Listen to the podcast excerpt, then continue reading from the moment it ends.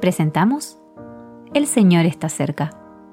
Meditaciones bíblicas diarias. Meditación para el día 25 de enero de 2024. Cristo Jesús se despojó a sí mismo, tomando forma de siervo, hecho semejante a los hombres, y estando en la condición de hombre, se humilló a sí mismo, haciéndose obediente hasta la muerte. Filipenses capítulo 2, versículo 5 y versículos 7 al 8. La sumisión del hombre perfecto. Consideremos con reverencia la humildad del Hijo de Dios en su humillación y la perfección de su obediencia a Dios cuando estuvo aquí como hombre entre los hombres. Al descender a esta tierra, Él se despojó de todo lo que poseía por derecho propio. Es imposible leer los Evangelios sin percibir en cada momento la bella fragancia de su obediencia en amor y su abnegación.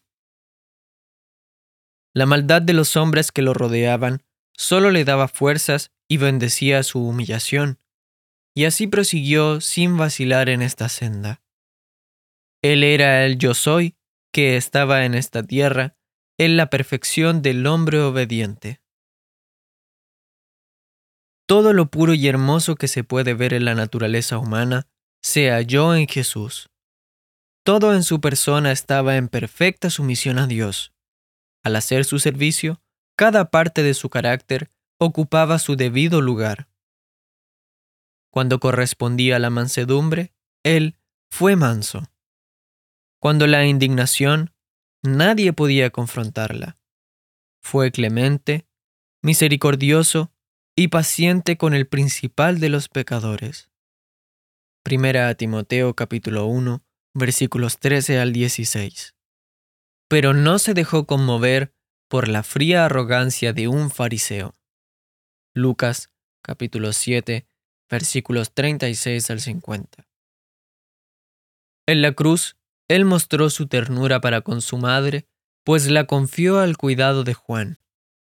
Juan capítulo 19, versículo 27. El discípulo que se había recostado sobre su pecho. Sin embargo, Jesús no tuvo en cuenta lo que ella le decía o pedía cuando estaba ocupado en su servicio a Dios. Mateo capítulo 12, versículos 46 al 50.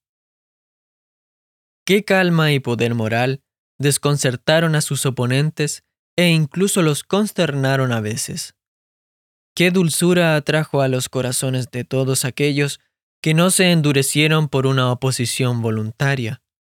Qué perspicacia para separar el mal del bien. En simples palabras, la humanidad de Cristo fue perfecta Vivió en sumisión a Dios, respondiendo completa e inmediatamente a su voluntad. Alabado sea su nombre. J. N.